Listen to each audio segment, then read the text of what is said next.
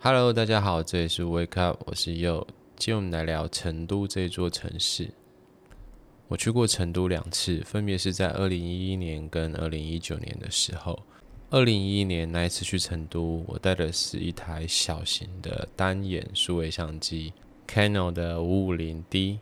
第二次二零一九年那一次去成都，我带了两台底片相机，一台是大台的一二零画幅。一台是小台的一三五画幅的相机，我昨天才把照片整理出来，然后剪成影片放在我的 YouTube 频道上面，大家可以去看看。我的 YouTube 频道名称是 Yo Snapshot，Y O 空格 S N A P S H O T，在频道里面搜索“成都”两个字就可以找到那支影片。在二零一一年那一次去成都，我是跟我一个好朋友阿红一起去的。那个时候的成都还没有那么的繁华时尚，路上看得到的车子也都是摩托车跟公交车。那个年代路上的老百姓穿的衣服还是比较平价一点的服装，脚上穿的也都是布鞋跟黑皮鞋。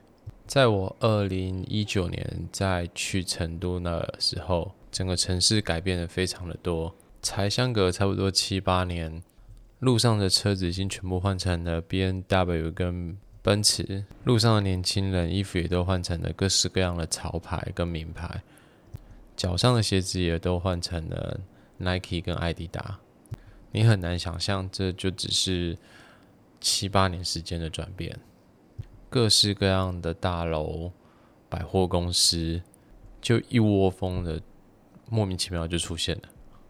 我记得我们那时候去武侯祠宽窄巷旁边的房子都还是矮矮的平房，然后再下一次去，二零一九年去的时候，到处都是高楼大厦，仿佛整座城市的人都自信了起来。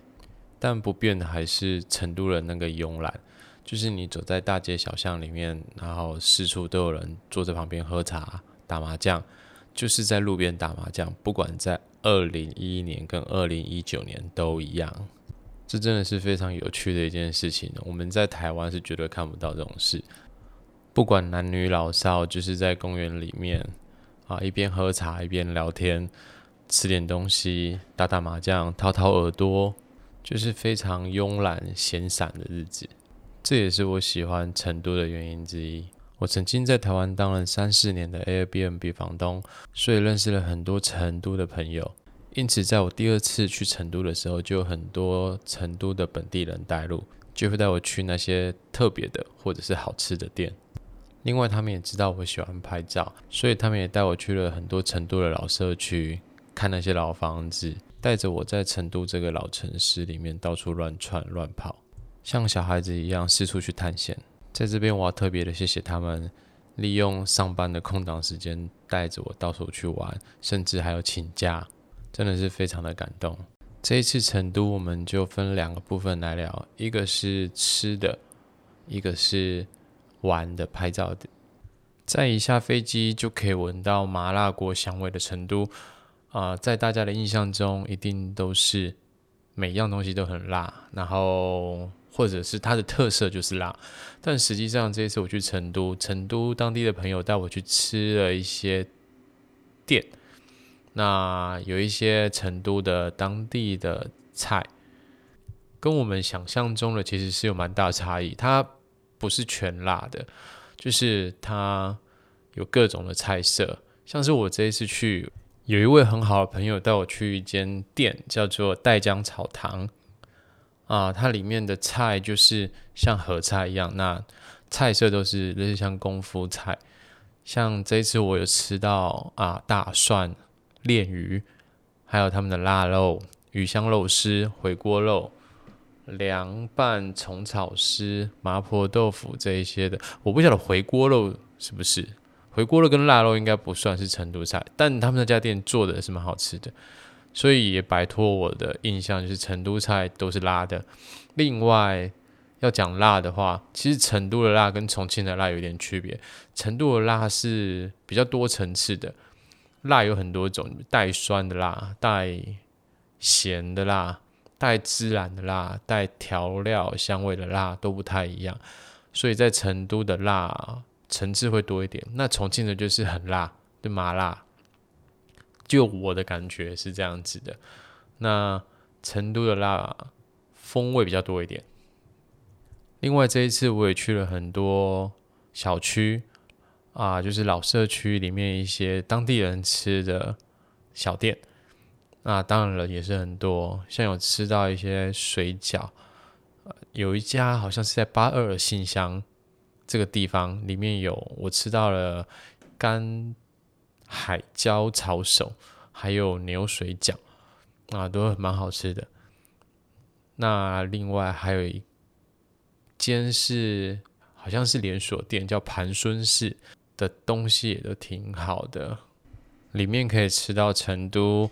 当地老百姓常吃的一些比较地道的一些生活的啊餐点，像是啊他们的卤水拼盘啊，他们的牙签肉、鸭腿啊、红烧牛肉之类的。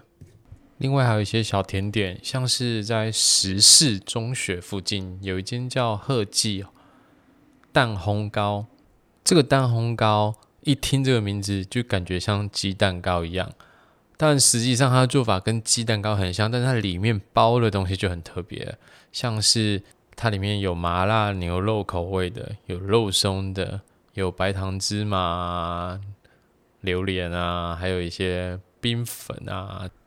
但不得不说，虽然很怪，但真的是蛮好吃的，打开了我对这种甜点的新世界。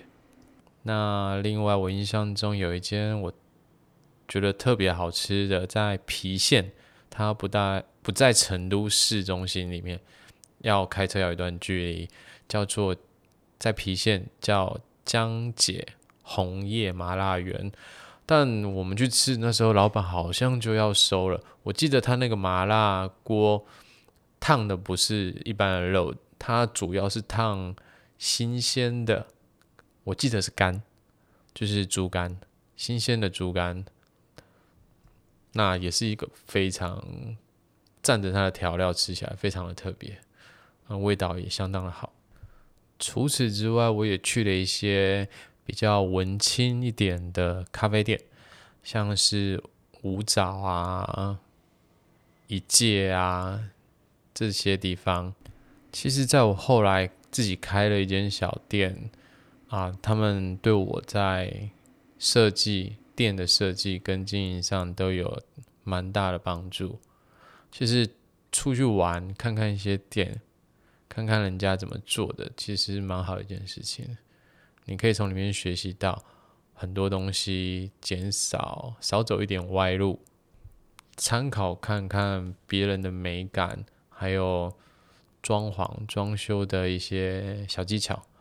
还有摆设啊、灯光位置啊之类的动线啊。那另外还有就是二零一一年的时候，我去成都的时候，和我朋友阿红，那我们有特别去找一间叫陈麻婆豆腐，就相传是全世界、全中国第一家麻婆豆腐的麻婆豆腐创始人叫陈麻婆。那我们找了。很久，后来好不容易找到了。嗯，吃了之后味道感觉还可以啊，一般。因为可能是现在麻婆豆腐一直不断的改良改进、改良改进，就越来越好吃，所以它可能需要再进步一下。那除非除非想非常想尝试。可以去吃看看，不然的话，其实蛮多店的麻婆豆腐都比它好吃的。像盘孙市，好像里面有麻婆豆腐。但因为这两次去，分别是二零一一年跟二零一九年，现在已经是二零二一年中，所以嗯，有点距离了。那我其实很难去回想出来每一个地方，每一个啊。地点有哪些特别好吃的？所以我刚讲的已经算记忆中非常深刻的。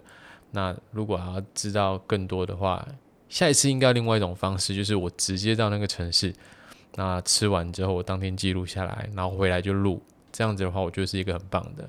然后再配合拍了一些照片，应该是蛮好的。这样子应该会好很多。好，那第二部分景点跟拍照的地方的话，呃，我觉得像那些宽窄巷子或者是一些比较著名的景点，它都已经被改造的很商业化。就是你去很多老镇或是古街，它其实长得都差不多差不多的，但还是可以去看看。那去走一走、逛一逛，可以不用花太多时间，可以多花点时间在嗯。真正老百姓日常生活中的一些小区，像这一次最近的这一次，二零一九年去的这一次，我朋友带我去了蛮多老社区，像刚讲那个八二新乡，还有鸳鸯楼这些地方。那我那我也非常的开心，在这一次拍到很多照片。哦，如果去成都的话，成都在不在市中心？啊，也是要坐车或开车要一小段距离，没有那个火锅的郫县那么远啊。啊，它大概只要半个小时，二十多分钟。有一个地方叫做成都当代影像馆，它里面有放了国内外都非常知名的摄影师的作品，而且腹地面积相当大，有好几层楼。里面我印象中就是一个很大的别墅，有点像是城堡的感觉。可以一直逛，然后里面有动线的设计规划，你可以按照它的动线下去走，也有机务室，而且那一个成都当代摄影馆，它有一层楼是专门啊收藏摄影机，就是各个地方各个国家摄影师的作品。那我去的时候，他那时候还在做整理，还没有对外开放。不晓得现在开放了没？下次有机会的话，一定要再特别去看看一次。非常推荐给喜欢拍照和喜欢看摄影展的朋友。另外，成都是一个历史非常悠久的城市，因此拥有许多的名胜古迹，还有一些庙宇啊、传说啊，像是武侯祠啊、杜甫草堂以及文殊院。尤其是文殊院哦，我那时候在逛的时候，有我那一次有绕着文殊院的边边逛了一圈。那其实周边都有一些比较小的古迹，就是会让你哎眼睛为之一亮，就是怎么会这么特别？就在旁边而已，就是它历史太久了，这座城市，所以它在正史和野史的记载中就有很多的故事可以说。就在这座城市里面，你到处走、到处看，可能都会发现一些意想不到的惊喜。除此之外，成都的博物馆啊也非常的多。就我有印象，我去过了，就有三四个，各式各样的博物馆都有。